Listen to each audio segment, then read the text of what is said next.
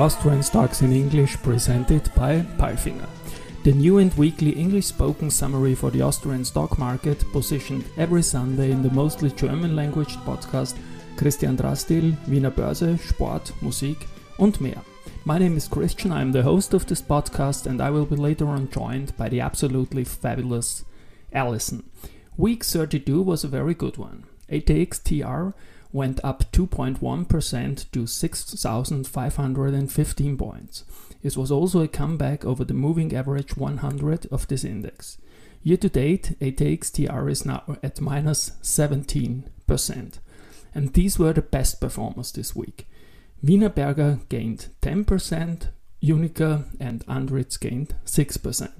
News came from Andritz, CA Immo, Telekom Austria, Semperit, Wolford, Kapsch TrafficCom, Vienna Airport, S-Immo, Erste Group, Zumtobel, Voestalpine and OMV. Spoken now by the absolutely smart Allison. Thank you, Christian, for calling me absolutely smart. And these were the news of week 32, Monday. Andritz, International Technology Group Andritz has received another order from Japan-based Toyo Engineering Corporation to supply a 50 MW power fluid circulating fluidized bed boiler on EPC basis. The boiler will be part of the biomass power plant in Gobo in Japan. Startup is planned for 2025. Andritz will supply a biomass boiler and flue gas cleaning system to Wakayama Gobo Biomass Power Plant in Japan. The project is the 12th to be conducted in cooperation with Toyo Engineering. Andritz, weekly performance, 5.71%. Valneva, Pfizer and Valneva announced the initiation of a phase 3 clinical study,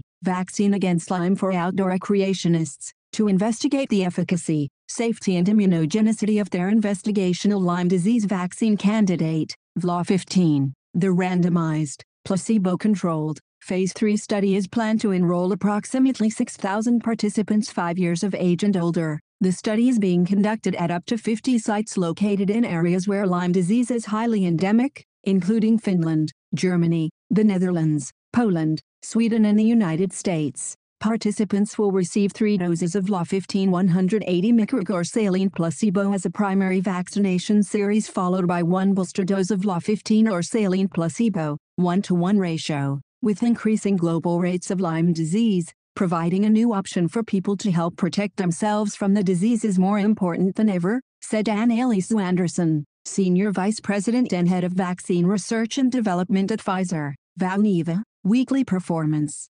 3.76%. Tuesday, Palfinger, only one and a half years ago, Palfinger Marine secured its first offshore wind farm deal in France. Since then, Palfinger Marine has already received three more deals in France, delivering six jetty cranes and 64 fixed boom cranes for the renewables industry. The need of renewables is increasing and within the EU, France is spearheading the race to build offshore wind farms. For each of three current offshore wind projects in the northwestern region of France, Palfinger is providing two of its proven PTM 600 jetty cranes. Ivor Marchev Markov, Global Sales Manager Wind at Palfinger says, We are proud that we strengthened our footprint in the French offshore wind industry, since we entered the market only one and a half years ago. This shows us that we can meet our clients' needs all over the world, no matter the circumstances. Palfinger, weekly performance. 0.59%. Wednesday, Kontron, IT company Kontron AG signed agreements with Vinci Energies SA for the sale of significant parts of Kontron Group's IT services business. Vinci Energies,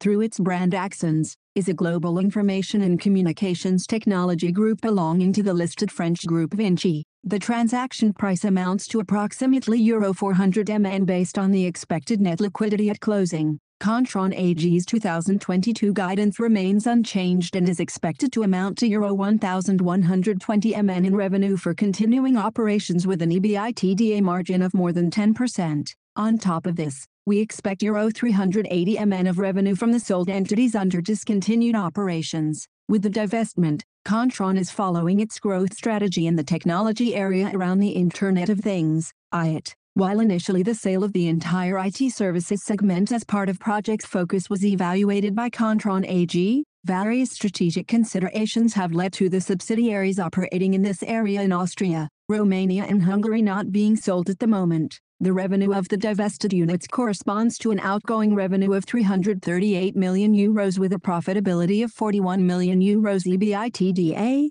in financial year 2021. Kontron, weekly performance, 8.97%. Wienerberger, following the trading statement issued on July 1, 2022, Wienerberger is presenting the final results of the first half of 2022. In the second quarter, the company again recorded high demand and full order books in all divisions and regions, with all production sites operating at full capacity. Overall, Wienerberger generated a significant 38% increase in revenues at group level to Euro 2,572 MN, while the operating EBITDA increased to Euro 545 MN, up by 79% from the first half of 2021. The performance in the first half of 2022 was driven by high demand, ongoing efficiency-enhancing measures, excellent procurement management, and fast progress made in the integration of the companies acquired during the previous year, which delivered substantial contributions to earnings. Wienerberger, weekly performance. 10.25%. Polytec, in the first six months of 2022, consolidated sales of Polytec, developer and manufacturer of high-quality plastic components, amounted to Euro 285.0 MN and were therefore 2.3% below the level of the previous year, H1 2021, Euro 291.7 MN. Production in the international automotive industry remains exposed to the adverse effects emanating from the interference to global supply chains and logistics capacities, regional and temporary COVID lockdowns and material supply shortages, etc. Moreover, to some extent these problems have worsened owing to both the war in Ukraine, which has been raging since the end of February 2022, and an enormous increase in energy prices. Sales revenues include the partial passing on of additional costs, whereby the production volume has decreased by around 10%. Direct comparability is therefore only possible to a limited extent. Group EBIT for the period from January to June 2022 totaled Euro 1.4 MN, H1 2021, Euro 10.1 MN. The management already suspended its forecast for the 2022 financial year in April. Moreover, as even at present the future development of the economic framework conditions with respect to the company cannot be assessed in a qualified manner, within the context of the publication of the 2022 half-year financial report, the management has decided not to issue a forecast for the entire 2022 financial year. Polytec Group, weekly performance, minus 0.17%. Andritz, International Technology Group Andritz has successfully received the final acceptance certificate for a biomass handling plant at Eldorado's Onça Pintada site in Três Lagoas, Mato Grosso do Sul. This plant is part of the first thermoelectric power plant in Brazil to consume eucalyptus stumps and roots. Andritz, weekly performance,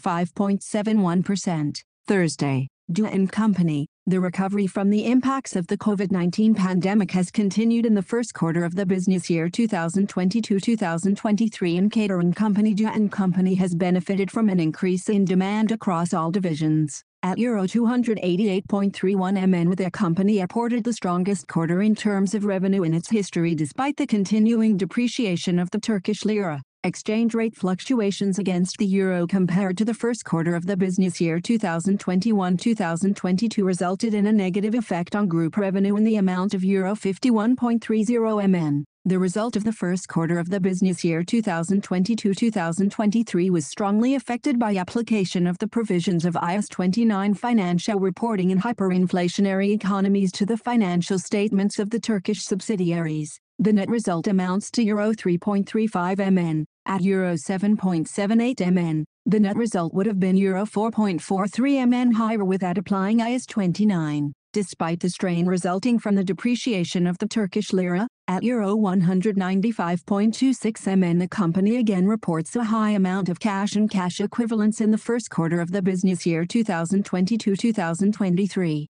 particularly in the international events catering division. A number of large tenders are in progress which are quite promising but where no final decision has been made yet. The company stated in its outlook also that the demand in the restaurants and in gourmet retail and utilization in the field of airline catering are also quite gratifying. DO & CO, weekly performance, 0.61%. Mayr-Melnhof, The carton board group Mayr-Melnhof reported an increase in consolidated sales by Euro 928.9 MN to Euro 2218.5 MN. This growth results mainly from the previous year's acquisitions as well as the passing on of cost increases through higher prices. At Euro 285.0 MN, operating profit was Euro 192.9 MN above the previous year's value. The significant rise primarily results from the division MM Board and Paper. Profit for the period rose by Euro 143.6 MN to Euro 205.8 MN.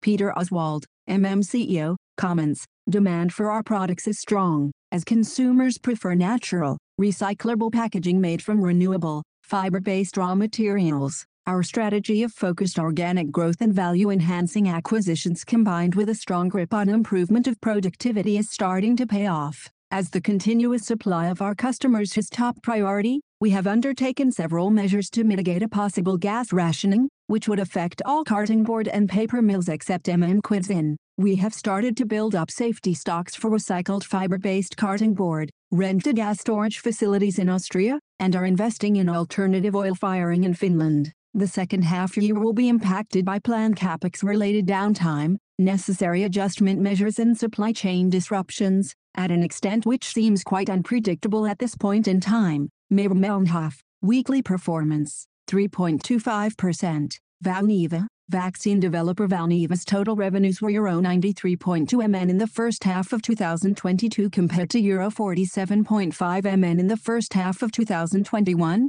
an increase of 96.3%. Product sales, including COVID-19 vaccine sales, increased by 5.0% to Euro 33.3 MN in the first half of 2022 compared to Euro 31.8 MN in the first half of 2021. Product sales related to COVID-19 amounted to Euro 3.8 MN. Valneva recorded an operating loss of Euro 150.4 MN in the first half of 2022 compared to Euro 86.2 MN in the first half of 2021, of which the COVID-19 operating loss represented Euro 110.7 MN and Euro 55.5 MN as of June 30, 2022 and 2021 respectively and the other segments represented Euro 39.7 MN in the first half of 2022 compared to Euro 30.7 MN in the first half of 2021. Adjusted EBITDA, as defined below loss in the first half of 2022 was Euro 136.0 MN compared to an adjusted EBITDA loss of Euro 80.1 MN in the first half of 2021.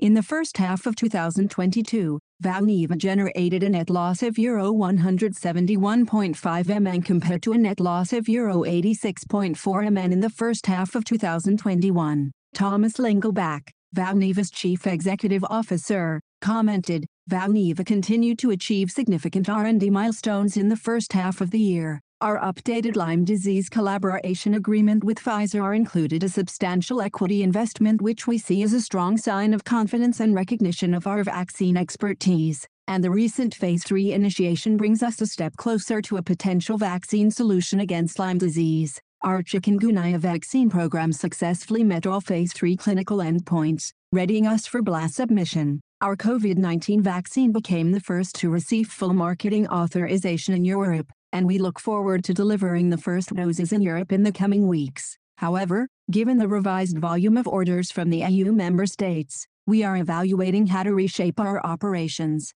Looking at our other commercial products, we are seeing a faster recovery than expected in the travel vaccine market and demand may even exceed our current supply capacity in the later part of the year. I would like to take this opportunity to thank our shareholders, partners and employees for their ongoing support and contribution. Valneva, weekly performance, 3.76%. Austrian Post. The first half of 2022 for Austrian Post was shaped by very challenging conditions. Interruptions in international value chains have put an upward pressure on costs intensified by the war in Ukraine. This backdrop and the extraordinarily high parcel volumes in the prior year quarters make it for a challenging start into 2022. Our focus on delivery quality and many customer acquisition initiatives are proving successful. This gives us cause for optimism in the second half of the year, says CEO Georg Pölzl. Group revenue in the first half year 2022 totaled Euro 1,211.8 m, minus 4.0%, whereas second quarter revenue showed an improved trend, with revenue down by only 0.8%.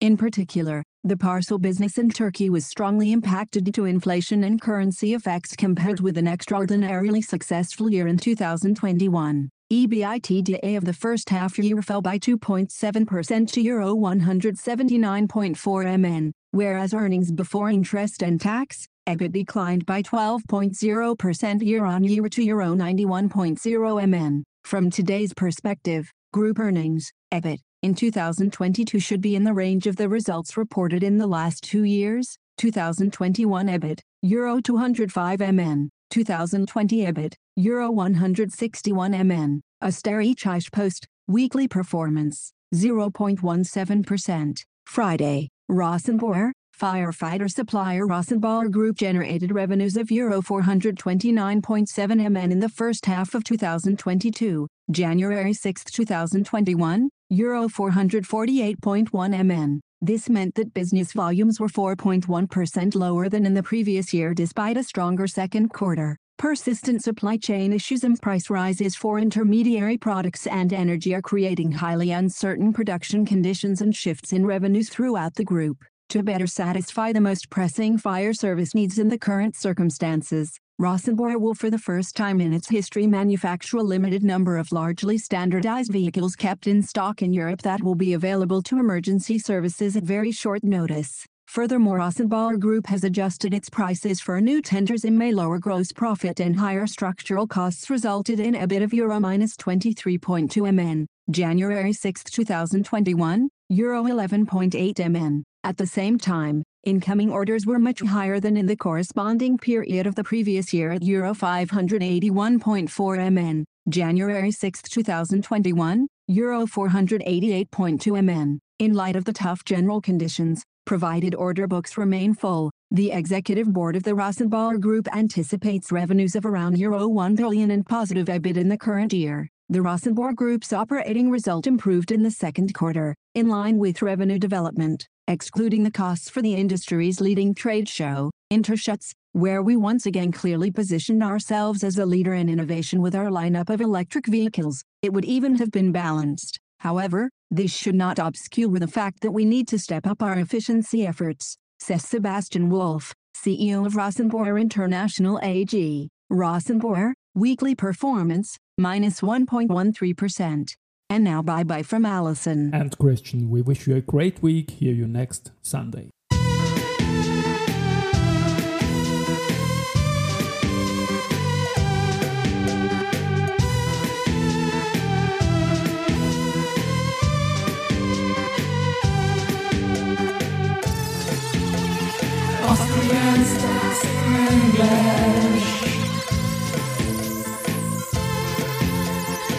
As crianças.